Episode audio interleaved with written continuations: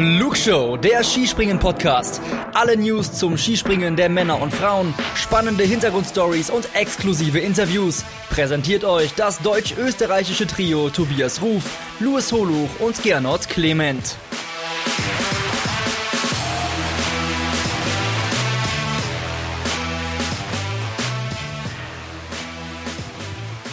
Ruhetag zwischen den Jahren, nicht bei der Flugshow, denn wir haben noch so einiges zu besprechen, was jetzt im Wahnsinn der Vierschanzentournee so ein bisschen untergegangen ist, könnte man meinen, aber genau dafür sind wir hier da. Wir, das bin einmal ich, Luis Holuch, ich bin heute euer Moderator und ich freue mich sehr, auch im neuen Jahr die Frau an unserer Seite quasi begrüßen zu dürfen, unsere Expertin Ulrike Uli Gressler. Hallo Uli. Hallo, auch erstmal ein frohes Neues dir und natürlich allen Zuhörern und natürlich noch äh, von unserem Rest des Teams, was heute pausiert. Und ich freue mich wieder dabei zu sein und natürlich, sage ich mal, die Silvestertour mit dir äh, auszuwerten. Genau, das haben wir heute vor. Wir äh, unterteilen das Ganze in zwei Teile. Jetzt im ersten Teil sprechen wir natürlich über das Sportliche, darüber, was äh, auf den Schanzen in Villach und Ljubno, was ja das erste Mal in dieser Saison so der Fall war, passiert ist.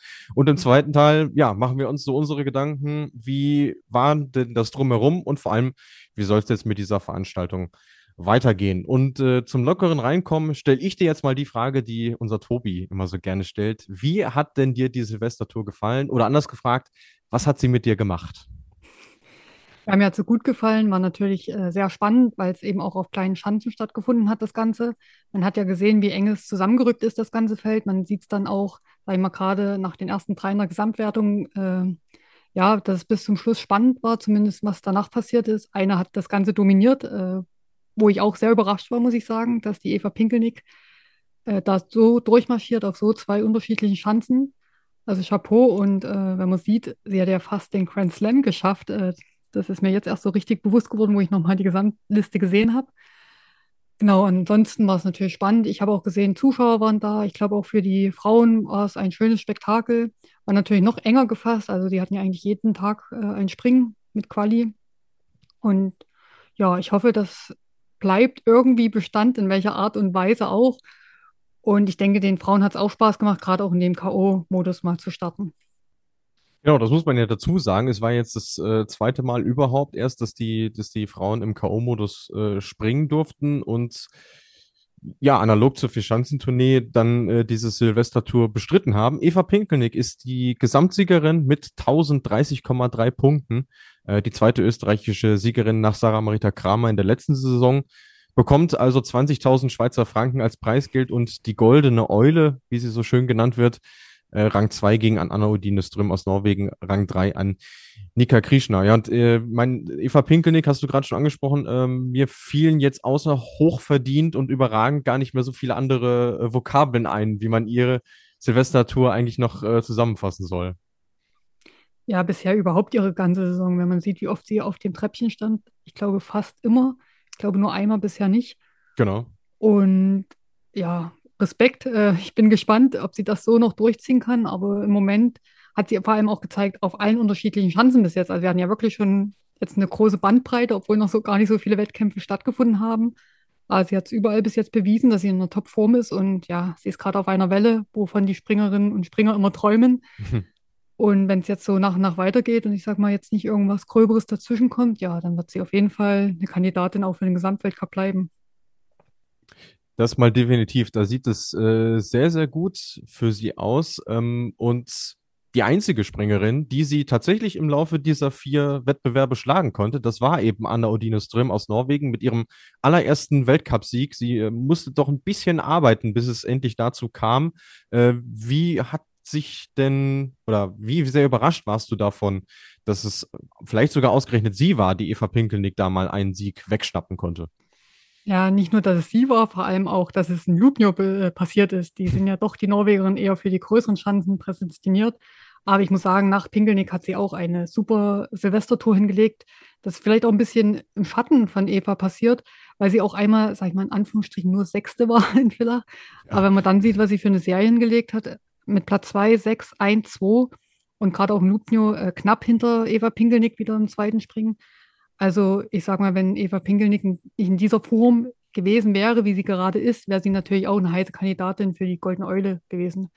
Ich muss sagen, das klingt immer so lustig, die goldene Eule, aber der Pokal an sich gefällt mir schon gut. Nur mal am Rande so.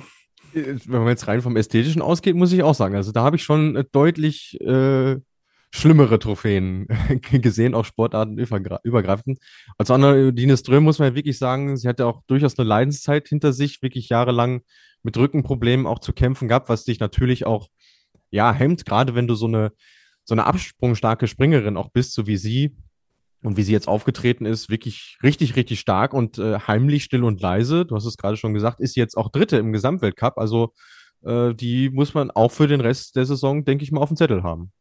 Ja, auf jeden Fall bis jetzt auch eine der großen Überraschungen der Saison, auch dass es ausgerechnet sie von den Norwegerinnen ist, die jetzt ganz vorne mitspringt. Aber das hatten, haben wir jetzt irgendwie fast in jeder Nation so ein bisschen, äh, die wir auch vermutlich für weiter vorne getippt haben, äh, sind jetzt gar nicht diese Personen. Das ist vollkommen richtig. Und wenn man sich anschaut, wie denn die Podestplätze in diesem Silvester, äh, in dieser Silvestertour eigentlich verteilt sind, da muss man sagen, klar, es war ein bisschen Abwechslung drin, aber die die großen Nationen, die wir schon insgesamt auch häufiger thematisieren, die haben es dann doch äh, unter sich ausgemacht, eben mit Österreich durch Eva Pinkelnick, mit, mit Norwegen durch Anna Odine Ström, auch Slowenien durch Nika Krishna, die auch Gesamtdritte wurde und was natürlich aus deutscher Sicht auch erfolg, erfreulich ist, ähm, auch die DSV-Springerinnen haben Podestplätze erzielen können, nämlich drei an der Zahl, zwei durch Katharina Althaus. Jetzt könnte man sagen, ist man irgendwie gewohnt von ihr, aber was natürlich auch die allermeisten da draußen freuen dürfte, Selina Freitag hat ihr erstes Weltcup-Podest geholt äh, am gestrigen Neujahrstag mit Rang 3, ist Vierte in der Gesamtwertung geworden. Und man kann sogar sagen, wenn man die Springen gesehen hat, da wäre vielleicht sogar noch ein bisschen mehr drin gewesen, oder? Ja, das ist aber meistens immer so, wenn man vorne reinschnuppert, auch im Training oder in der Quali, gab ja auch noch andere Springerinnen, wo wir gedacht haben, die landen jetzt den ganz großen Kub noch. Dann dauert es doch im Wettkampf, ist es noch was anderes. Und die anderen sind ja auch nicht, äh, lassen sich ja auch nicht die Butter von Brot nehmen. Und, aber das passiert dann irgendwann. Äh, das hat immer auch ein Trainer zu mir mal gesagt. Man muss gut springen und die guten Platzierungen, die passieren von alleine. Man darf nicht so auf die Plätze gucken. Habe ich vielleicht manchmal auch gemacht. Äh, aber wenn man gut springt, passieren die guten Ergebnisse. Und das kommt der Tag. Und der kam jetzt in Lubio. Und ich denke, da werden auch noch weitere Tage äh, folgen. Weil sie hat ja jetzt auch Selbstbewusstsein. Ich denke, es wird auch mal wieder einen Schritt zurückgehen in der Saison. Ich glaube noch nicht, dass sie so stabil ist, ähm, dass sie jetzt immer mit ganz vorne reinspringt, weil die Chancen dann auch unterschiedlich sind. Man muss auch sagen, Selina macht jetzt vielleicht die erste richtige Weltcup-Saison für sich überhaupt mit. Ist doch noch vieles neu. Auch äh, die Japan-Reise wird, glaube ich, für sie neu sein. Also es ist schon auch sehr kräftezehrend, die Saison, und da muss man gucken. Und aber Schritt für Schritt und alles, was sie jetzt, sie ist ja auch sehr jung, äh, mitnimmt, das nimmt man gerne mit und sie ist eine stabile Springerin. Und gerade wenn man weiter guckt, auch für, die, für das Teamspringen zur WM wird sie, denke ich, eine ganz, ganz wichtige Rolle spielen. Das äh, denke ich auch. Und bei dem muss man ja im Hinterkopf behalten, es findet auf einer Normalschanze statt. Das heißt, ähm, für die Deutschen sicherlich vielleicht sogar ein Vorteil, weil sich schon der Eindruck verfestigt in dieser Saison. Auf Normalschanzen kommen sie ein bisschen besser zurecht. Und ich finde ein Paradebeispiel, und ich werde gar nicht müde, das hier im Podcast zu betonen, ist für mich auch Anna Rupprecht, die siebte wurde in der Gesamtwertung mit insgesamt, wenn ich jetzt nochmal überblicke, äh, zwei Top-10-Ergebnissen, Platz 5 in Villach, Platz 7 in Jubno und äh, zusätzlich nochmal Platz 12 in, in Villach. Also die, ja, mausert sich auch äh, zu einer festen Größe, was das deutsche Team angeht. Ja, zumindest auf den kleinen Schanzen. Anders äh, Sprungstil war schon immer so ein bisschen, sie springt sehr kräftig ab, steht vielleicht manchmal auch ein bisschen noch hinterm Ski, hat viel höher, aber auf den kleinen Schanzen funktioniert das super, gerade wenn auch der Speed nicht so hoch ist. Das ist dann einfach anders Stärke und äh, Gerade Lugno ist ja eine relativ wirklich kleine 90er und auch Villach. Deswegen, das äh, hat ja jetzt alles in die Karten gespielt. Aber man hat auch gesehen, wenn es auf größere Schanzen gibt, äh, geht, dann wird es eher schwierig. Aber jetzt ist das erstmal so und äh, eine WM findet auch auf einer Normalschanze statt. Von daher alles gut. Das kann man definitiv so sagen. Und was wir auch bilanzieren können äh, aus deutscher Sicht, es gibt jetzt ähm, auch eine fünfte Springerin, die die WM-Norm geknackt hat. Das ist die Luisa Görlich, die im ersten Springen in Jubno Platz 8 eingefahren hat. Also auch das Thema äh, ist für sie durch. Bestes Weltcup-Ergebnis. Und ich denke mal, insgesamt kann man aus deutscher Sicht schon äh, sehr zufrieden sein mit dem, wie diese vier Springen abgelaufen sind, oder?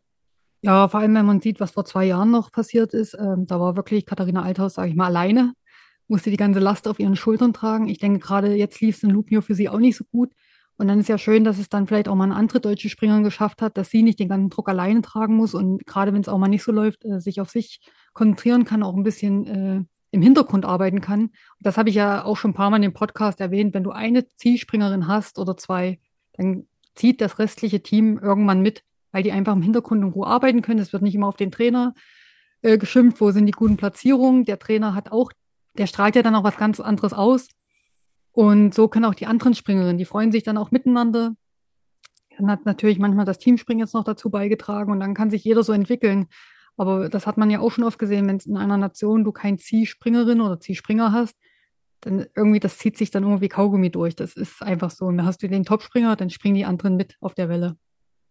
Ja, und ich sag mal, ähm, das merkt man auch in den Aussagen von Bundestrainer Maximilian Mechler, dass er immer, klar, er findet Punkte, wo man, wo man ansetzen kann, da kommen wir gleich auch noch drauf zu sprechen, aber er sagt auch immer wieder, ähm, oder hebt Dinge hervor, die auch gut gelaufen sind. Und äh, ich finde, dass er eine sehr sehr gute Art hat, das Ganze aufzuarbeiten ähm, und wo er insbesondere den Finger in die Wunde gelegt hat, äh, ist das Thema Landung, was dem DSV bereits in Villach, aber jetzt im Speziellen in Jubno sicherlich nochmal bessere Ergebnisse gekostet hat. Das hat er klar und deutlich auch so angesprochen.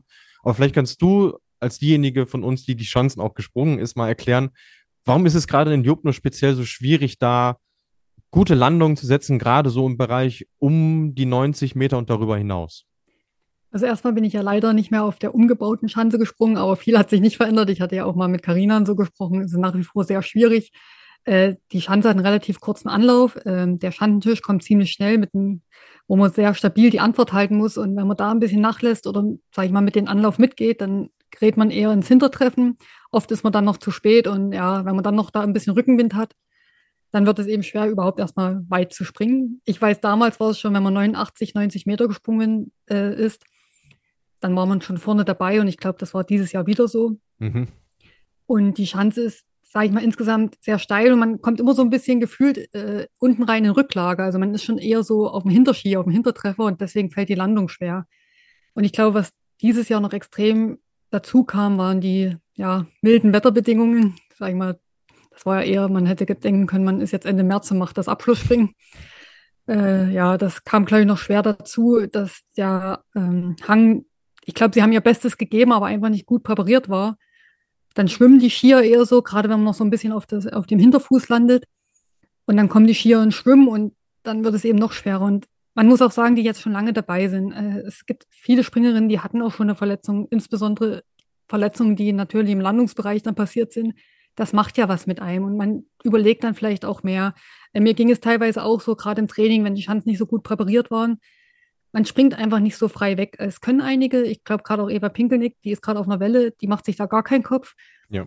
Äh, ich denke auch bei der Katharina Althaus, vielleicht war es unbewusst auch ein bisschen mit Handbremse gesprungen, ohne dass das jetzt also äh, respektlos oder böse gemeint ist, weil sie gezeigt hat, wie oft sie äh, ganz frei springt. Und ich denke auch auf den nächsten Chancen werden wir Katharina Althaus wieder weiter vorne sehen. Und ich hätte ja eigentlich fast getippt, dass Sarah Takanashi wieder einen Weltcupsieg dort einfährt, weil es sah alles danach aus. Und von den Weiten her auch, aber sie hat ja gerade in dem Einspringen gleich über acht Punkte Haltungsnoten verloren. Ja, ja. Und ich sage ja, da war sie dann auf einmal nur 14. Da sieht man auch, wie eng das Feld zusammengerückt ist. Und noch ganz kurz, äh, was Luke mir so schwierig macht. Man, wir sind jetzt auch ziemlich weit unten mit der Anlauflänge. Und wenn man dann Lupnir noch, sage ich mal, den Po fallen lässt, äh, dann zu spät springt und noch ein bisschen Rückenwind hat, da hat man fast keine Chance mehr auf der Schanze, weil es eben auch nur eine kleine Schanze ist, wo man nicht mehr dann groß was mit Fliegen wegmachen kann. Deswegen war ja so überraschend für mich, dass die Anne Odin eigentlich da so weit vorne war. Ähm, also man muss ja wirklich sagen, es ist, es ist ein toller Veranstalter. Sie haben jetzt in diesen zwei Tagen auch, zumindest laut eigenen Aussagen, 14.000 Zuschauer an der Schanze gehabt, was wirklich eine extrem beachtliche Zahl ist äh, für einen, für einen Damen-Weltcup. Aber irgendwo ähm, stellt sich ja schon so die Frage, ist, ist die Schanze noch so, so zeitgemäß? Und äh, ich habe das hier im Podcast auch schon gesagt, ich hoffe sehr, dass sie es schaffen, äh, ihr Vorhaben umzusetzen und da eine Großschanze hinzubauen, weil ich glaube, das würde dem ganzen äh, dem ganzen Rahmen dann irgendwo auch gerecht werden, dass du wirklich eine topmoderne Schanze hast, wo die Sprünge auch wirklich spektakulär aussehen. Das würde das Gesamtpaket noch ein bisschen besser machen. Also ich denke, unter den Springerinnen war Luken ja schon immer so entweder man liebt die Schanze oder man hasst sie. Äh, für mich war es immer ein Vorteil, weil ich wusste, viele mögen sie nicht. ja. Das war dann immer für mich eine gute Kopfsache. Äh, ich habe da wirklich auch meine besseren oder besten Ergebnisse mitgemacht. Ich war da irgendwie auch gerne deswegen. Mhm. Und so geht es, glaube ich, vielen Springerinnen. Aber äh, wir kommen ja nachher noch auf das Thema für Schanzentournee, Silvestertour. Und ich denke, auf lange Sicht, und so lang ist die Sicht dann gar nicht mehr, wird die Schanze einfach zu klein werden. Dann kann man sagen, okay, dann macht man vielleicht noch einen Einzelspring dort. Und das wäre aber wirklich schade für Slowenien, schade für Lubnio, weil die wirklich jetzt über Jahre alles geben. Wir hatten dort schon immer gute Zuschauer, auch dank Spela, muss ich sagen, durch ihren Fanclub. äh, immer gut organisiert, sehr freundlich. Genau, und wenn dann, was du gesagt hast, mal noch eine moderne Schanze dazukommt, ja, dann ist natürlich, dann bleiben die im Programm auf jeden Fall. Aber wenn das nicht passiert, ich glaube, dann wird es verdammt schwer. Mhm. Äh, du hast es gerade angesprochen, entweder man liebt die Schanze oder man hasst sie. Ähm, und ich glaube, das ist eigentlich die perfekte Überleitung für zwei große Namen, über die ich mit dir noch sprechen möchte. Ähm, und da hat uns auch eine Hörerfrage erreicht von Dada1896, der, finde ich, sehr berechtigt gefragt hat, funktioniert Silja Opsets Flugstil nur auf Großschanzen? Und ich würde die Frage vielleicht sogar noch in Richtung äh, Sarah Marita äh, Kramer ausweiten. Äh, wie stehst du denn zu dieser These? Ähm, jein, ich bin auch ehrlich, so viel habe ich leider noch nicht gesehen, weil ja auch nicht so viel live übertragen worden ist bis jetzt. Ähm, ich denke, Marita Kramer hat ja auch letztes Jahr gezeigt, dass sie auf kleinen Schanzen auch gut springen kann, sonst hätte sie nicht den Gesamtweltcup geholt. Ja. Ähm, klar, es gibt immer Springerinnen, die eher auf großen Schanzen zurück, äh, zurechtkommen. Für mich ist ein Paradebeispiel auch die Claire aus, aus Frankreich, äh, die eigentlich immer, wenn gute Ergebnisse auf großen Schanzen macht, auf kleinen hat sich schon immer schwer getan. Ähm, aber ich denke, klar, für sie wäre es ein Vorteil, wenn sie öfters auf größeren Schanzen springen werden. Das stimmt schon, weil sie einfach fliegen können. Und das Fliegen, ähm, das hat auch mein Trainer zu mir gesagt, das hat man oder das hat man nicht. Und ich glaube, gerade die Silja Opset und die Marita Kramer, die haben das sehr verinnerlicht oder haben einfach dieses Talent zu fliegen. Und da tun sie sich natürlich auf kleineren Schanzen schon schwerer. Wir kommen gleich noch zum Adler der Woche natürlich, wo ihr auch wieder fleißig mitgeraten habt. Aber vielleicht ähm, hast du ja noch andere Namen, die du in der Hinsicht positiv erwähnen möchtest. Zumindest am gestrigen Tag war ja Lara Malsina aus Italien sehr nah dran an ihrem zweiten äh, Podestplatz, ist dann Sechste geworden, was natürlich für sie immer noch ein, noch ein starkes Ergebnis ist. Ähm, wer ist dir denn sonst noch aufgefallen? Also immer jetzt zum Adler der Woche kommen, muss ich sagen, insgesamt das deutsche Team, muss ich wirklich nochmal erwähnen, äh, hat mich sehr überrascht. Äh, dass sie dann kompakt auch so eine gute Tournee springen. Und es hat ja nicht viel bei Selina und bei der Katharina gefehlt. Katharina hatte gestern, sage ich einfach mal, einen schlechten Tag erwischt. Äh, springt sie, sage ich mal, halbwegs so wie am Tag davor, wo sie Dritte wird, ist sie locker auch Dritte in der Gesamtwertung. Da hat ja. sie leider verloren. Das wird sie auch, denke ich, sehr geärgert haben. Äh, wer ist für mich, ja, die Kanadierin, da kommen wir ja nachher noch drauf, beide. äh, sehr überraschend. Äh, man hat ja auch mit dem Qualisieg gesehen, was in der Alexandria drin steckt. Ähm, war dann vielleicht ein bisschen zu viel nach den, nach den Quali-Sieg, zu viel Trubel.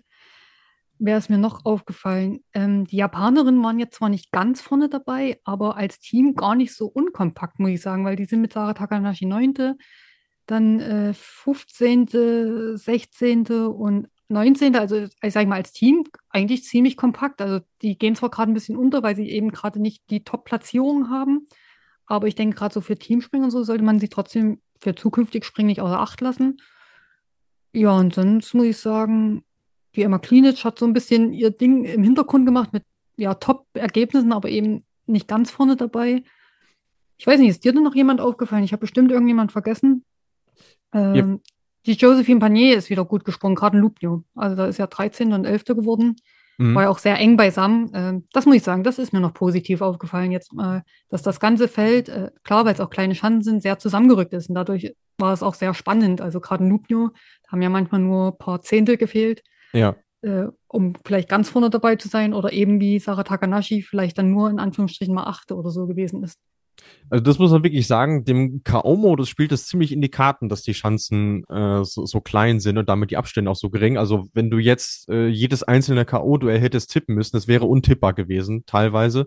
Gerade jetzt in den Startnummern, die noch sehr nah beieinander waren.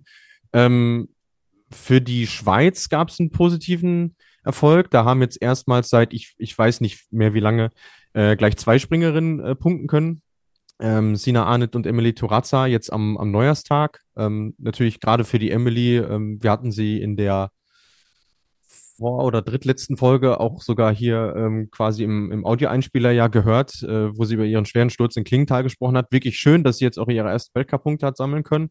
Und aus Norwegen, weil wir sie jetzt nicht nur positiv erwähnt haben, äh, Nora Mitzunstad als 13. wirklich auch ein äh, neues bestes Weltcup-Ergebnis. Das fand ich noch sehr, sehr stark und ja quasi schon herausragend, was ähm, eine besondere Statistik angeht. Daniela Haralambir aus, aus Rumänien, die kennst du ja auch noch aus deiner aktiven Zeit. Die hat keines ihrer vier Duelle gewonnen, war aber in allen Springen in den Punkten. Also ich würde mal sagen, die hat das Thema Lucky Loser durchgespielt.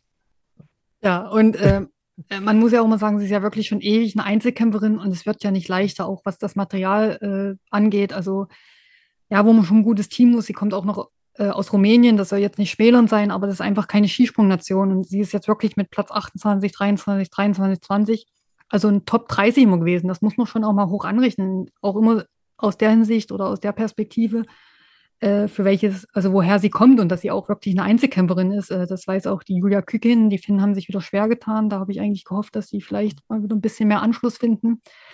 Und das muss man deswegen wirklich auch hoch anrechnen, wen sie auch eigentlich so hinter sich gelassen hat, auch in der Gesamtwertung. Ne? Das ist wie die Julia Claire. Gut, die Bocketei Urscha, die ist gestern ausgefallen, da kommen wir ja nochmal drauf zurück. Aber auch eine Obstetzilie ist hinter ihr, eine Seifelsberger Chucky, eine Komar, also die alle schon mal eigentlich relativ weit vorne waren. Und das muss man auch mal wirklich anerkennen. Ja, ich stelle mir bei solchen Springerinnen immer die Frage, was könntest du aus denen machen, wenn du die in, in die großen Skisprungnationen steckst? Also wenn du äh, Haralambie jetzt die Möglichkeit gibst, vielleicht zwei, drei Jahre mit Österreich, mit Slowenien, mit Deutschland irgendwie zu trainieren. Also hätte die das Potenzial, um auch in die Top Ten zu springen? Das ist immer so die Frage, die ich mir stelle. Ich denke schon, sie hat ja auch, sage ich mal, die körperlichen Voraussetzungen, ist einer eher einer der größeren Springern, aber so habe ich sie auch in Erinnerung, immer sehr dünn, also sehr leicht. Mhm. Ich denke schon, aber andererseits muss man sehen, dann wäre vielleicht die, der Konkurrenzdruck, weiß man auch nicht, wie das manche Springerinnen dann mitnehmen, wenn der interne Konkurrenzdruck ist. Das ist immer schwer zu sagen. Aber man ja. sieht ja an den Kanadierinnen, wenn dann vielleicht äh, auch, sage ich mal, im europäischen Land oder in Slowenien trainiert wird und mit einem vielleicht auch noch anderen Trainer oder einfach, weil natürlich in Slowenien ähm, mehr zusammen trainieren, man kann ja mehr schauen, mehr gucken. Man sieht ja schon, wo die äh, Balken und die Luken angesetzt werden im Training, weil oft ist so, Jara Lambi wird manchmal auch denken, oh, war ein super Training und dann kommt sie irgendwo hin und auf einmal gehen die Luken nochmal vier runter. Ja. dann merkt man, oh, äh, jetzt ist man doch weiter weg, als man gedacht oder gehofft hat. Und ich sage ja, die Kanadierin ein schönes Beispiel, wo dann die Reise hingehen kann. Ja, und ich glaube, ihr würde es auch helfen, äh, gerade weil es jetzt auch wieder Richtung Großschanze geht, wenn sie in ihrem eigenen Land eine Großschanze zum Trainieren hätte. Das, das fehlt ihr halt echt. Aber auch da ist sie im Skisprung-Zirkus nicht alleine, wenn wir äh, sprechen über äh, eine Slowakin, die mit im Feld ist, die Tamara Mesikova oder die Ukrainerin Tetjana Pilipczuk. Da merkt man schon, da, da fehlt es dann halt noch. Aber ähm, sind wir mal gespannt, wohin es äh, für sie vielleicht noch gehen kann. Ich meine, sind auch noch relativ junge Athletinnen, äh, gerade jetzt die beiden letztgenannteren. Ähm, da ist sicherlich noch nicht das volle Potenzial erreicht. Jetzt haben wir so oft dieses Stichwort Kanada in den Raum geworfen. Deswegen äh, sprechen wir jetzt über den Elefanten im Raum, aber nicht, bevor wir unseren Jingle gehört haben. Und hier ist er.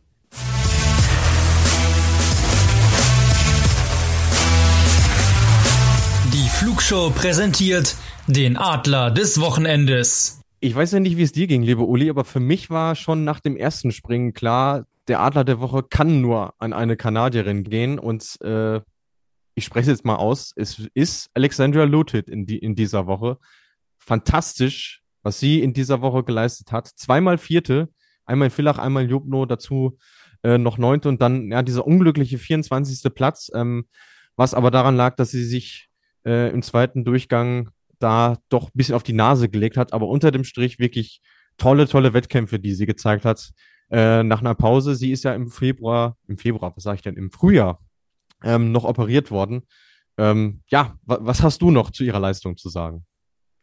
Ja, es wurde ja auch äh, schon alles gesagt. Äh, allein äh, man kann es ja sagen, wir schreiben uns ja dann doch manchmal nach dem Wettkampf, der Luis und ich. Und da haben wir schon beide geschrieben, äh, Adler der Woche schon nach dem ersten Wettkampf ist vergeben an die Kanadierin oder an Janko, an den Trainer. Ja. Äh, da waren wir uns schon ziemlich sicher, dass das fast gar nicht mehr so eine andere große Überraschung geben kann. Außer es hätte noch irgend, sag ich mal, eine, die man nicht auf den Zettel gehabt hätte, alle drei Springen gewonnen. Äh, aber alle beide Kanadierinnen, auch die Abigail äh, Straight, was die äh, da hingelegt hat, auch mit Platz 6 in Villach, das ist ja auch ein bisschen untergegangen dann fast. Und klar, dann hat sie 15, 21, aber sich nochmal mit einem sehr guten achten Platz verabschiedet. Ist nicht umsonst Zwölfte geworden. Und ja, mehr kann man da nicht zu sagen. Für mich auch sehr überraschend. Also man sagt ja immer mal, manchmal gibt es ja auch so Zufallsergebnisse, wie so ein Platz 4, aber sie haben ja wirklich jetzt über vier Springen gezeigt, das waren keine Zufallsergebnisse.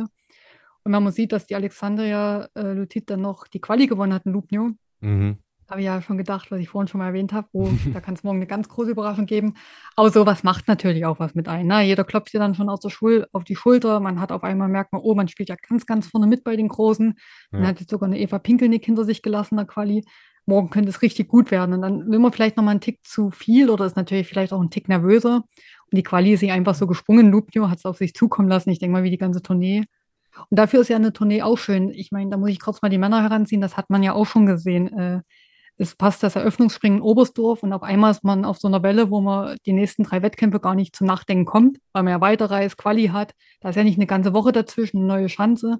Und ich denke mal, das haben die zwei jetzt so auch mitgenommen. Deswegen haben die auch so ihre Ergebnisse jetzt über die vier Wettkämpfe zeigen können. Und ich hoffe sehr, sie überraschen uns noch ein paar Mal in der Saison und mischen vorne mit, weil ich denke, es würde dem Skisprungzirkus gut tun und ist auch eine Bestätigung. Und da muss ich auch noch mal ganz kurz sagen zum Janko, sehr der Trainer, wurde vielleicht manchmal auch belächelt, weil einmal hatte die Österreicherin trainiert, da hat jeder gesagt, na, Daniela Raschko kann jeder trainieren.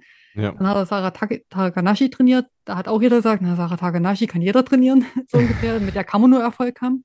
Ja. Aber jetzt hat er es auch mal mit Zweien gezeigt, wo nicht jeder sagt, die sind vorne dabei. Also er hat schon auch seine Qualitäten, denke ich, da als Trainer oder mit seinem ganzen Team, zeigt er gerade, äh, dass es schon nicht ohne ist, was er den Athleten beibringt und er, glaube ich, auch ein sehr guter Motivator ist. Ja, und auch vorher in seiner Zeit in Italien hat er ja schon äh, einiges bewegt, muss man auch sagen. Also ähm, die waren so Mitte der 2010er Jahre einigermaßen am Boden. Da lief nicht mehr viel zusammen und dann kam er und er hat unter anderem die Malsina-Schwestern äh, aufs, aufs Podium geführt. Also das ist wirklich, wirklich respektabel und ich bin da vollkommen bei dir. Ist fast ein bisschen schade, dass er so belächelt oder vielleicht unterschätzt wird. Ähm, und mein, sein, sein erstes Meisterstück mit den Kanadierinnen hat er ja durch die Mixteam-Medaille bei Olympia gemacht, unabhängig davon, wie die zustande gekommen ist. Ähm, aber man sieht, er bewegt da wirklich was und äh, mein Kanada gehört irgendwie schon zum Damenskispringen mit dazu, oder gerade zum Damenskispringen mit dazu, seitdem es das gibt und von daher wirklich eine schöne Entwicklung, die wir da beobachten dürfen. Und äh, ja, auch ich bin sehr gespannt, wohin der Weg für Alexandra Lutit und Abigail Strait und vielleicht auch für ihre Teamkolleginnen äh, Natalie Eilers und Nicole Maurer noch führt. Und man muss ja auch sagen, die, die beiden können ja jetzt schon für sich sagen, egal wo die Reise mal noch hingehen wird, in Wochen, Monaten, Jahren, die Ergebnisse sind sie jetzt erstmal gesprungen und sie können immer für sich sagen, der Weg hat sich doch dann gelohnt, den sie eingeschlagen haben, zumal ja. es ja jetzt doch auch die Preisgelder ein bisschen anders sind äh, als vielleicht noch vor fünf Jahren oder COC-Zeiten, wo auch die Amerikaner und die Kanadier vorne mit dabei waren, aber im Endeffekt war es nur Zuzahlen.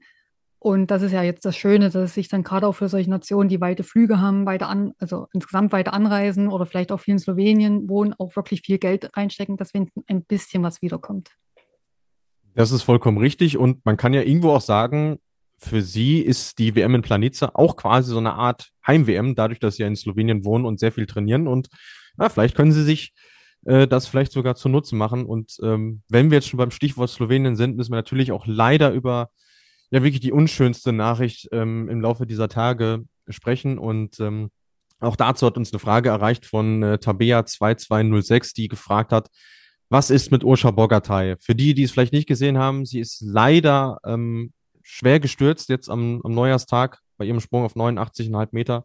Ähm, konnte selber auch nicht mehr aufstehen, musste abtransportiert und ins Krankenhaus gebracht werden. Jetzt wissen wir leider, äh, das Kreuz und das Seitenband im linken Knie sind gerissen. Das bedeutet für sie, die Saison ist dahin. Damit auch natürlich die, die, die Heimweltmeisterschaft in, in Planitza wirklich, ja, ich glaube, niederschmetternd ist, glaube ich, so das, das Wort, was es da am ehesten trifft.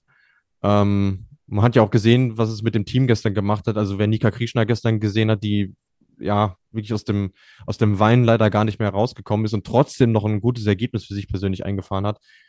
Äh, wirklich hart. Ähm, weiß gar nicht, was man da sonst noch so groß zu sagen soll. Vielleicht fällt dir noch irgendwie was, was Erhellendes ein in dem Zusammenhang.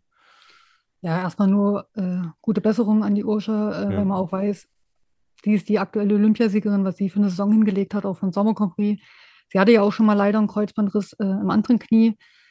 Natürlich jetzt wieder Kreuzbandriss und mittlerweile weiß jeder, das ist nicht sech nach sechs Monaten gegessen und nach sechs oder sieben Monaten steht man wieder auf der Schanze. Es dauert dann doch länger. Es gab genug Beispiele, die das schon gezeigt haben, beziehungsweise die zu früh eingestiegen sind, dann doch wieder zurückgeworfen sind. Äh, jetzt sage ich mal auch bei den Männern, Andreas Wellinger hat jetzt auch fast drei Jahre gebraucht, ehe er wieder dort ist, wo er ist. Und das wird auf jeden Fall äh, ja, ein ziemlich langer Weg für sie wieder sein. Ähm, das muss man natürlich erstmal verkraften. Sie war ja auch bei uns im Tippspiel eigentlich die Favoritin für die Saison. Und ich denke, sie ist auch so langsam in Fahrt gekommen, hatte ich das Gefühl. Ich habe auch den Sprung gesehen. Es war ja nicht diese typische Kreuzbandverletzung, wo man sagt, weit gesprungen, tiefe Hocke, Kreuzband. Es war ja, ich habe es ja auch nur von der Seite gesehen, auch nur ein, zwei Mal. Schwer zu sagen, was da passiert ist, weil ich würde sagen, sie ist erstmal normal gelandet und dann mhm. ist sie ja wie, hat sie keinen Halt bekommen. Und ich, vielleicht war schon vorher irgendwas, vielleicht ist sie auch schon vorher ein paar Mal in tiefe Hocke gelandet und jetzt hat es dann einfach bei dem Sprung dann ja leider geknackt und natürlich dann bei dem Sturz vielleicht noch irgendwas anderes mit sich gerissen. Ja. Weil ich denke, an sich der Sprung war jetzt, glaube ich, nicht wirklich der Auslöser, weil sie mir dazu gut im ersten Moment auch gelandet ist. Und ja, man kann nur hoffen, dass sie sich davon gut erholt, dass äh, die Operation super verläuft, auch die an, also die Reha-Maßnahmen und dass sie auch vor allem die Zeit bekommt und sich auch die selber die Zeit nimmt. Und ich denke, äh, mit Urscha kann man wirklich erst nicht nächste Saison, vielleicht sogar erst übernächste Saison wieder rechnen. Und ich hoffe, sie kommt wieder. Ich, ich würde es mir auch wünschen, ja, äh, definitiv. Ähm, was, was mich so ins Grübeln bringt heute an dem Tag ist ja, ähm, noch bevor sie ihren ersten Kreuzbandriss erlitten hat, hat sie ja schon auch öffentlich über ein Karriereende nachgedacht und jetzt auch nach Olympia gesagt, es werden definitiv meine letzten Olympischen Spiele gewesen sein und das lässt er irgendwo auch vermuten, gut, sie nimmt jetzt die Heim-WM nochmal mit, äh, zu dem Zeitpunkt, ähm, kann da vielleicht nochmal eine Medaille holen oder zwei oder drei. Und dann wäre es das vielleicht sogar gewesen. Deswegen habe ich so meine Zweifel, ob, ob wir sie nochmal irgendwie wiedersehen. Ähm, aber natürlich würde ich es mir sehr wünschen und ähm, ja, es, es, tut immer weh. Also da, da mache ich auch keinen Hehl draus, wenn ich sowas sehe. Das äh, ähm, ist einfach nicht schön. Ähm, vor allem, wenn man ihre Vorgeschichte hast du ja gerade schon angesprochen. Ähm, und irgendwie hatte ich in den letzten Wochen schon so das Gefühl, also bei der Landung war sie schon mal sicherer, weil da waren so Landungen dabei, die wir eigentlich äh, von ihr vor ein paar Jahren gesehen haben, wo wir dachten, okay, das, das Thema ist vielleicht durch, aber irgendwie wirkte sie dann in den letzten Wochen auch nicht mehr, nicht mehr ganz so sicher. Aber dass es natürlich jetzt so gekommen ist, wirklich sehr, sehr bitter, muss man sagen. Vielleicht war ja wirklich schon was irgendwie. Äh, man erzählt ja auch nicht immer alles. Äh, ich sage ja, sie ist auch nicht so jetzt in den Winter eingestiegen oder hat nicht so die Platzierung gebracht, wie ich jetzt auch nach dem Sommercompris dachte. Also ich hatte sie ja nicht umsonst ganz hoch gesetzt, weil sie ja auch im Sommercompris gewonnen hatten. Das auch teilweise ja. überragend. Ja. Und von Anfang oder Ende Oktober bis Anfang November, Dezember verliert man nicht so viel konstant. Und ich denke, es war vielleicht schon vorher was mit dem Knie, vielleicht wurde es auch schon vorher behandelt, dass sie da vielleicht auch schon vielleicht unsicherer geworden ist, weil sie ist auch einfach nicht mehr so ganz so naja, wie soll ich, nicht, nicht ganz so aggressiv, nicht mehr so ganz freigesprungen, hatte ich das Gefühl. Und vielleicht erzählt sie ja mal noch irgendwann äh, in ein paar Wochen im Interview, was da wirklich war. Vielleicht sehen wir sie ja im Planitzer dann als äh, Expertin im Fernsehen, was mich natürlich freuen würde, dann, dass sie das vielleicht mitnehmen kann. Aber jetzt soll sie erstmal die Operation machen. Ja. Und vielleicht erfahren wir dann auch noch mal ein bisschen mehr. Ja, das äh, würde ich mir auch wünschen. Und äh, ja, von unserer Stelle aus nochmal gute Besserung. Ähm, das ist natürlich jetzt erstmal das Allerwichtigste und äh, sagen wir mal so, für den für das slowenische Team wird der Weg in Richtung Heim-WM jetzt sicherlich nicht einfacher, dadurch, dass sie wegfällt und äh, ja, wie sich das auf den Saisonverlauf auswirken, auswirken wird, werden wir sehen und natürlich hier auch in der Flugshow besprechen. Ähm, wenn du nichts mehr zum Sportlichen hast, liebe Uli, würde ich sagen, machen wir an der Stelle eine kurze Pause und sprechen dann gleich über das große Thema was machen wir aus der Silvestertour und vor allem, wie soll der Jahreswechsel für die Skispringerin zukünftig aussehen und das nach einer kurzen Pause hier in der Flugshow.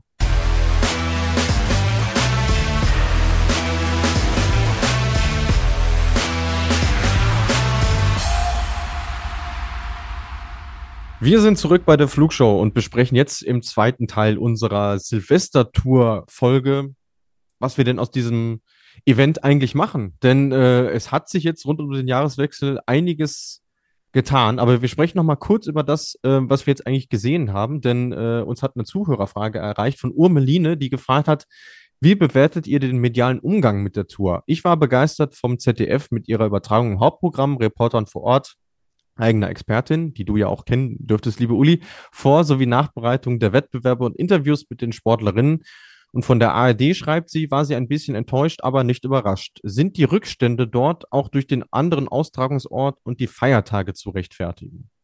Äh, Große denk- Fragen. Also ich denke, die Vierschanzentournee der Männer ist einfach die, das Highlight schon über Jahren und ich glaube, da wird es auch ganz schwer, sind wir mal ehrlich, ganz schwer äh, da ranzukommen oder dass man dann andere Sportarten vorzieht. Also so ehrlich muss man, glaube ich, auch sein. Und äh, ich denke gerade, was ZDF gemacht hat, das ist ja ein, wirklich ein guter Anfang und die haben ja wirklich auch bis zum Schluss sind ja mit drauf geblieben und waren vor Ort, äh, haben teilweise live übertragen, haben die Interviews geführt. Also es ist schon viel mehr, als was man manche Saison zusammen gesehen hat an Minuten. Ja. Und ja, das ist es ein Anfang. Ich denke, und den, man muss ja auch mal in die anderen Länder gucken. Ähm, Luis, du hast mir ja gesagt, Slowenien hat sogar die Quali übertragen von Lubnio. Mhm. Also man darf ja das auch nicht nur deutschlandmäßig sehen, man muss ja auch mal gucken, was andere Länder machen. Und ich denke, da sind wir auf einem guten Weg. Und Ja. klar, man kann sich immer mit den Herren vergleichen im Skisprung und auch mit Gleichberechtigung bin ich ja wirklich ganz vorne mit dabei. Aber man muss auch mal gucken, wie andere Sportarten übertragen werden und auch Wintersportarten. Und ich denke, da ist das Frauenskispringen schon gar nicht so schlecht äh, dabei. Mhm. Ich habe mir vorhin, ähm, weil es mich auch interessiert hat, mal angeschaut, wie es denn in Österreich ausgeschaut hat. Äh, so mal im Vergleich. Ähm, ich würde die Zahlen einfach mal kurz vorlesen. Also vier Schanzentournee der Herren ähm, hatte in der Spitze äh, knapp 680.000 Zuschauern, was in Österreich 41 Prozent Marktanteil sind. Ähm, und das Silvester, die Silvestertournee immerhin äh, 464.000 Zuschauer, was 23 Prozent Marktanteil ist. Und das für so einen wichtigen Skisprungmarkt äh, denke ich mal, kann man sagen, ja, das ist, ist zumindest mal eine gute Sache, dass man diesen Termin vor allem besetzt hat und äh, die Aufmerksamkeit auf sich zieht. Genau, und man darf ja auch nicht vergessen, wie viele Leute dann doch in der Zeit im Urlaub sind, äh, Skifahren gehen, wenn es möglich ist überhaupt. Aber Ja. das darf man ja auch mal nicht vergessen. Also wie Ja. viele können wirklich auch einen ganzen Tag Fernseher gucken? Genau. Äh, ich sehe das auch bei mir, ich komme gar nicht mehr groß dazu. Ähm, das darf man auch nicht vergessen. Ich denke, da ist das wirklich ein sehr gutes Ergebnis und ja, man, man schimpft immer schnell und äh, ruft noch mehr, noch mehr, aber man muss auch mal sehen, was jetzt wirklich auch vorangetrieben ist und wie viel Aufmerksamkeit dann doch die Tournee bekommen hat von den Frauen. Genau. Auch, auch in Deutschland war es jetzt nicht schlecht. Ähm, kann man wirklich sagen, 1,75 Millionen Zuschauer gestern in der ARD, äh, 9% Marktanteil im Vergleich dazu, für Schanzentournee vier- 4,5 Millionen.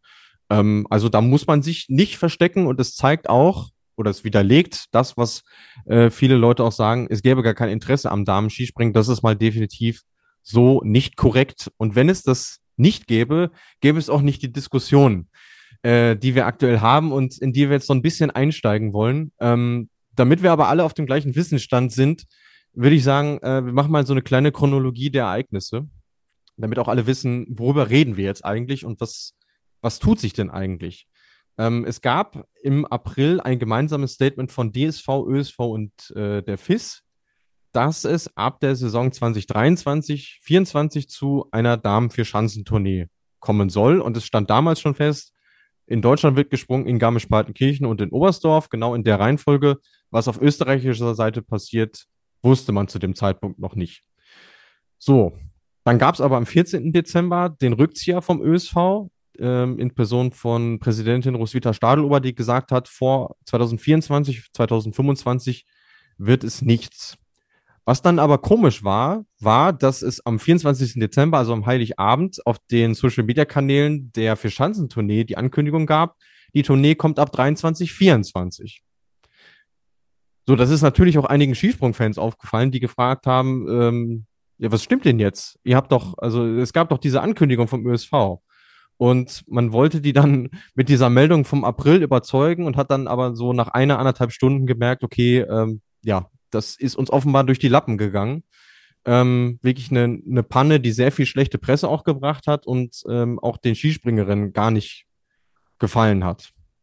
Und jetzt am Neujahrstag ist der DSV vorgeprescht in Person von Horst Hüttel, der gesagt hat, diese Springen in Garmisch-Partenkirchen und Oberstdorf am 29.12.2023 und am 01.01.2024 werden stattfinden.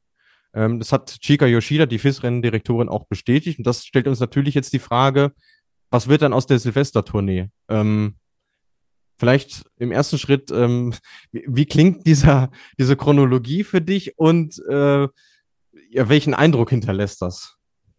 Ich habe ja die Chronologie schon gekannt, aber äh, wenn ich dir dann wieder zugehört habe, äh, sehr verwirrend. Ähm, ja, eigentlich ist es nichts sagen. Wenn wir mal jetzt ganz ehrlich sind, keiner weiß jetzt eigentlich, was passiert.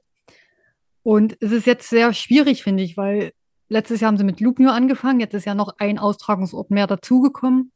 jetzt haben sie irgendwie eine Silvestertournee, auch eine Eule. Äh, wie wollen die das wieder wegmachen? Also das, ja klar, dann gab es das zwei Jahre und dann gibt es keine goldene Eule mehr oder gibt es dann die goldene Eule für die für Schanzentournee? Es wäre auch sehr unfair gegenüber gerade Lugno, die jetzt auch irgendwo in die Bresche wieder gesprungen sind und Vorreiter waren, um einfach zu sagen, wir machen jetzt einfach was zu Silvester.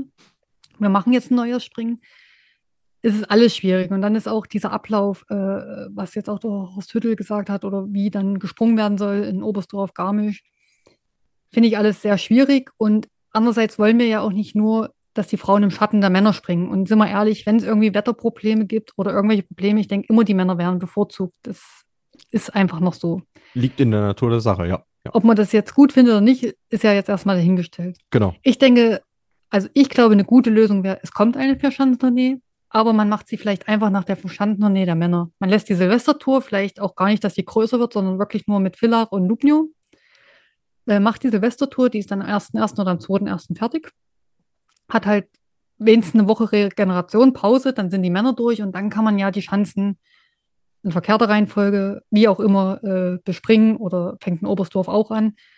Ich glaube, das wäre fair und dann hätten auch die Frauen wirklich die Aufmerksamkeit, weil nach der Verstandentournee ist ja bei den Männern oft auch Japan-Tour, dies und das, wo eben mit Zeitverschiebung alles, wo die Wettkämpfe später gebracht werden, eher gebracht werden.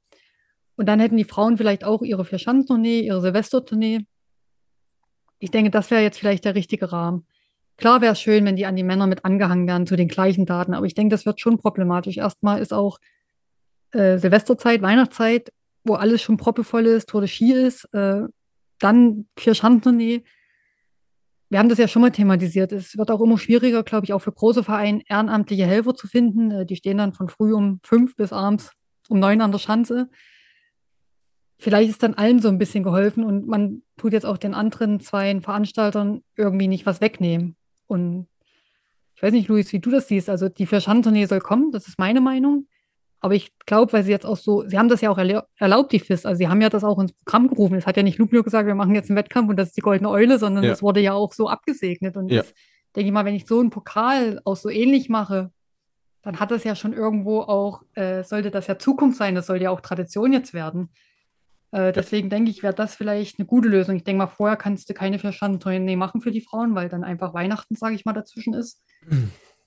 Ja. Ja, die haben also sich jetzt selber ein bisschen in die Schwierigkeiten gebracht. Klar, wir können jetzt Lugner und Villach das wegnehmen und sagen einfach, jetzt ist Vierschanzentournee, da gibt es auch die goldene Eule. Ja. Und die anderen haben halt eben Pech, aber ich denke, da gibt es ganz viel Unruhe. Ja, also es gibt, es gibt für mich gibt es zwei Probleme in der Sache. Das erste Problem ist einmal, dass dieser Termin jetzt besetzt ist und dass da ein Veranstalter drin ist, der lange Tradition hat, der sehr viel für das Damenskispringen getan hat und dem du allein deshalb nicht auf den Schlips treten darfst.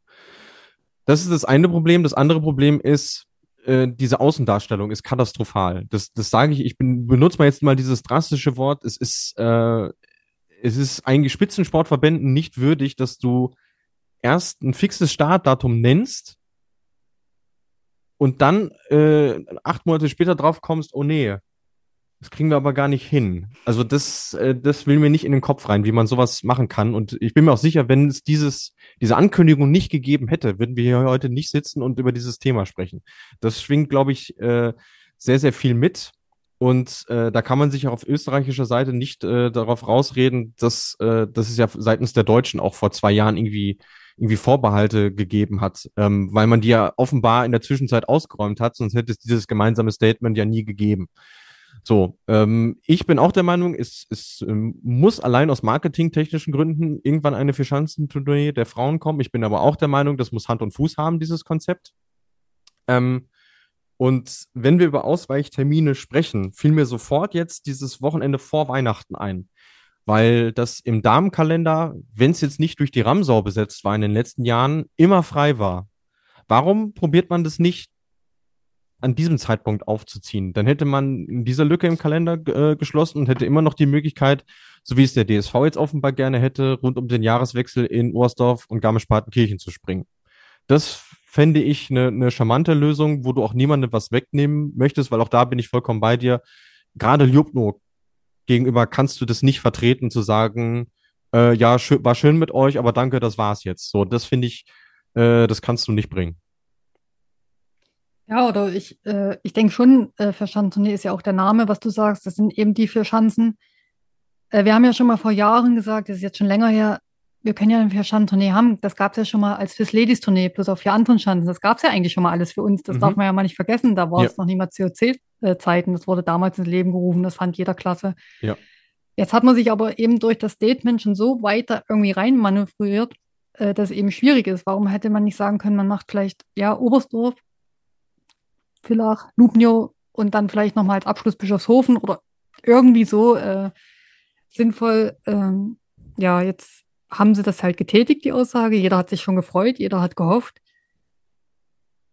Schwierig. Also wirklich, also merkst du ja, ich habe da jetzt auch nicht so eine richtige Ja. Meinung. Also ich habe schon eine Meinung dazu, aber es wu- wu- wu- wurde jetzt allen nicht leicht gemacht, muss Genau. man auch sagen. Die, die, die Frage ist, wie ist jetzt die Lösung? Weil ich denke, wir sind uns alle einig, als Gewinner geht da niemand aus der Sache heraus. Allein weil es jetzt so eine öffentliche Schlammschlacht wird, auch zwischen DSV und ÖSV, die sich da den schwarzen Peter öffentlich in die, in die Schuhe schieben, was wirklich, wirklich nicht gut ist. Und am Ende sind es wieder die Sportlerinnen, die drunter leiden. Das fing an mit dieser, mit diesen Social Media Posts, äh, wo auch Springerinnen auch öffentlich schon gesagt haben, hey, das ist das tollste Weihnachtsgeschenk, was mir jemals gemacht wurde. Und anderthalb Stunden später war es wieder weg.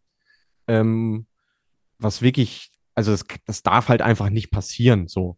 Ähm, muss man, muss man wirklich sagen. Und auch, was natürlich ähm, jetzt mit reinspielt, wenn du dann siehst, es gab, in der letzten Saison gab es COC-Springen für die Damen in Innsbruck und diese Saison gibt es COC-Springen in Bischofshofen und parallel findet aber der Skisprung-Weltcup mit dieser Silvestertour auf diesen kleinen Schanzen statt.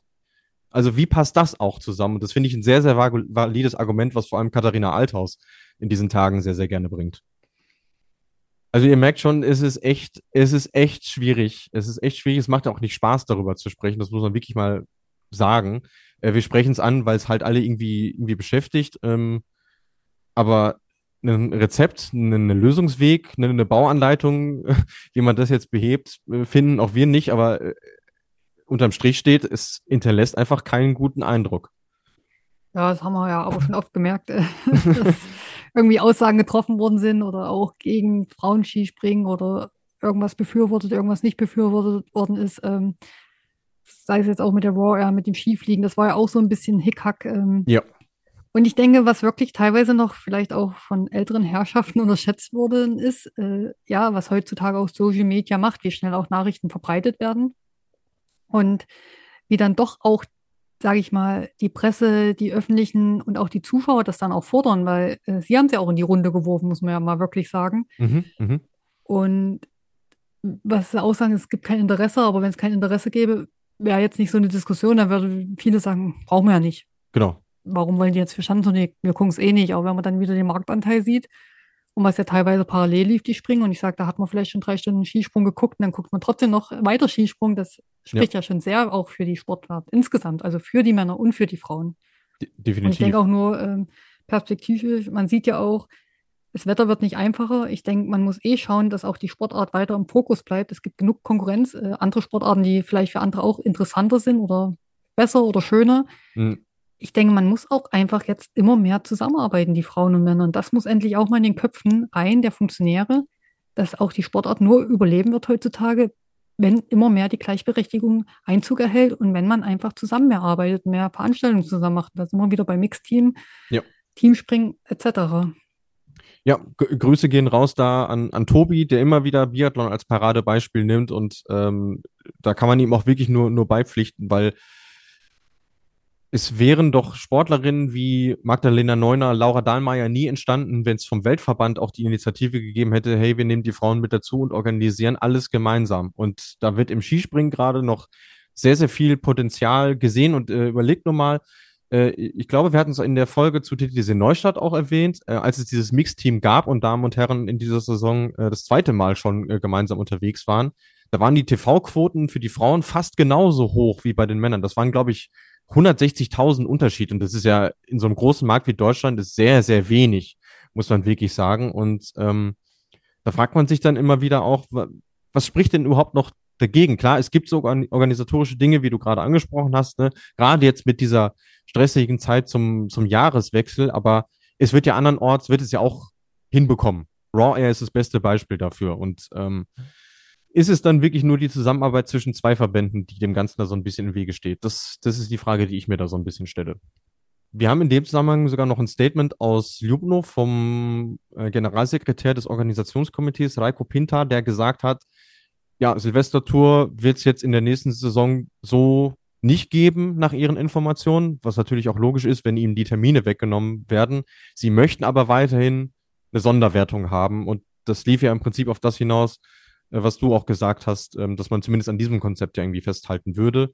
Soll wohl dann stattfinden am 6. und 7. Januar schwierig, weil der Anreiz ist ja dann auch erstmal weg, äh, weil man sagt, man hat äh, die Tournee gehabt und dann hat man gleich wieder eigentlich eine Tournee. Also das mhm. ist auch dann eigentlich, denke ich, viel zu kurz hintereinander, wenn das mit dem Konzept Goldene Eule auch funktionieren soll, weil welchen Stellenwert hat dann die Goldene Eule? Also ja.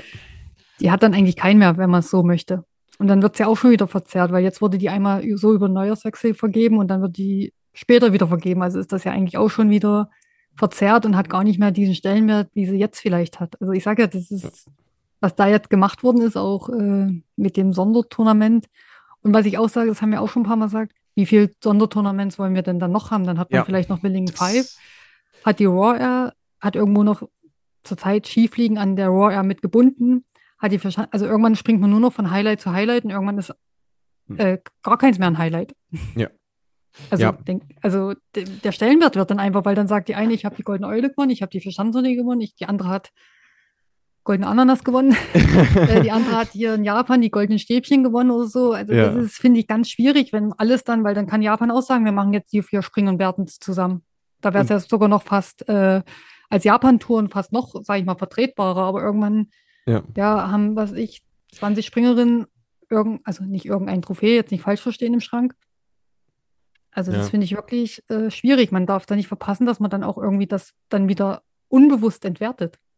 Ja, also es ist auch viel, äh, viel an Marketing-Thematiken, was damit mitschwingt. Und bei Japan kann man sagen, die, die sind eigentlich so in der Konstellation seit Beginn des Weltcups oder auch seit äh, COC-Zeiten schon mit dabei. Die hätten das schon viel länger machen können, aber haben es aus irgendwelchen Gründen noch nicht gemacht.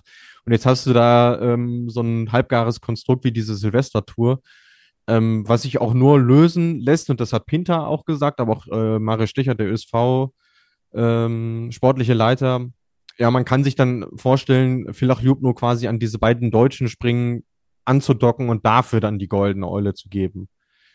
Klingt jetzt als Notlösung erstmal nicht schlecht, aber ich bin auch bei dir, man muss da wirklich aufpassen, dass man, dass man äh, das nicht zu verwässert und nicht für, für jedes Wochenende da irgendwie ähm, Sachpreise oder Trophäen oder so auslobt, weil dann wird es ja für euch da draußen auch nicht mehr nachvollziehbar und äh, für die Statistiken auch, dann, dann musste man nachgucken, wer hat was gewonnen. Da, da blickt dann irgendwann auch keiner mehr durch. Also man sieht, es ist noch viel, viel Aufhol- und Aufräumungsbedarf, äh, was das Damen-Skispringen mal wieder angeht. Leider. Ja, und wenn man das so macht, wie du gerade gesagt hast, die zwei äh, Stationen dann hinten an die deutsche Station anhängt, ja, in drei Jahren hängen wir dann die österreichischen Stationen ran, dann hat man vielleicht sogar sechs ja. Stationen anstatt vier. Also, ja. also ich glaube, wenn, wenn sie jetzt was entscheiden, auch wenn nächstes Jahr Oberstdorf und Garmisch stattfindet, und sie sagen, dann kommt Villach und Lubio, dann muss es aber so bleiben. Dann muss es das eben die Vierschanztournee sein. Aber ich glaube, so macht es keinen Sinn, wenn Nein. man hat zwei große 120er drin. Ja.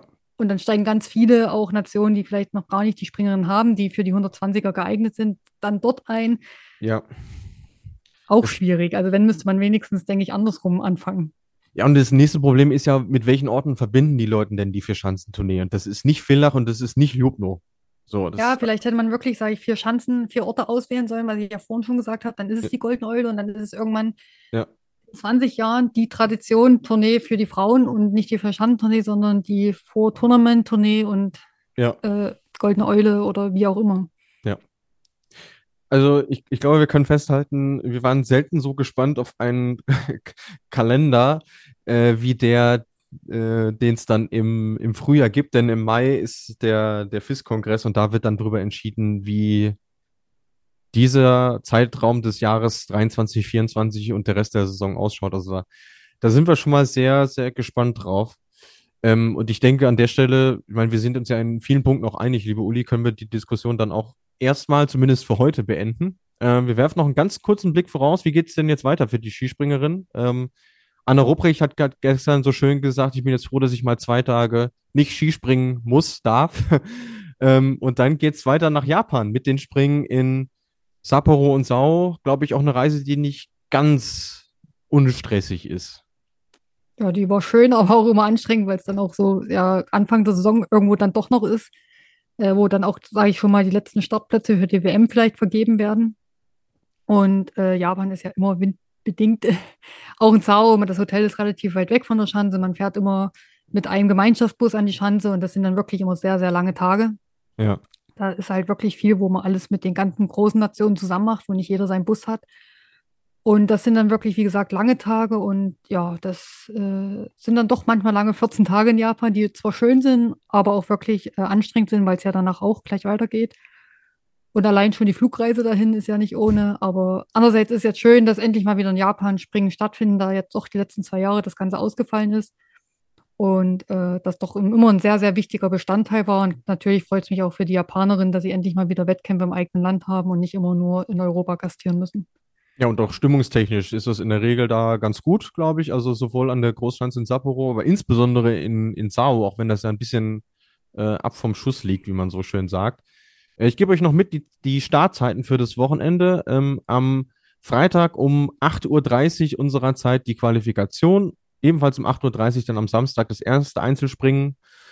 Und die Nachteulen unter euch dürfen dann äh, am Sonntag um 2 Uhr in der Früh ran. Ähm, ihr könnt euch darauf verlassen, dass ich da am Start sein werde und dass wir dann auch äh, wieder einen Rückblick aufnehmen werden. Und die nächste Flugschau-Folge gibt es dann schon am 4. Januar. Also, wenn ihr das heute noch hört, äh, übermorgen bereits nach dem Bergiselspringen äh, in Innsbruck, äh, dann ausführlicher Rückblick eben auf die dritte Station der Fischanzentournee bei den Herren. Lieber Uli, wenn du nichts mehr hast für heute, sage ich an dieser Stelle herzlichen Dank dafür, dass du heute wieder dabei warst und uns äh, mit deiner Expertise wirklich äh, viel Freude und tolle Einsichten gewährt hast. Ja, mir hat es wieder viel Spaß gemacht, gleich im neuen Jahr so mit euch zu starten. Und ich freue mich auch auf die Dinge, die danach kommen und äh, werde alle Wettkämpfe mit Spannung verfolgen. Genau, dann wirst du, denke ich mal, auch in äh, ziemlich naher Zukunft wieder bei uns äh, zu hören sein auch. Und ja, bis dahin ähm, sind wir erstmal raus für heute. Natürlich noch der Hinweis auf unsere Social Media Kanäle auf Facebook und Instagram. Wenn ihr was auf dem Herzen habt, meldet euch gerne bei uns. Äh, wir sind da für euch erreichbar. Ähm, bewertet uns auch gerne bei Spotify mit fünf Sternen oder der Sternewertung eurer Wahl. Über fünf freuen wir uns natürlich am, am allermeisten. Und dann hören wir uns hier schon bald wieder und bis dahin gilt natürlich wie immer. Fliegt soweit es geht. Bis zum nächsten Mal.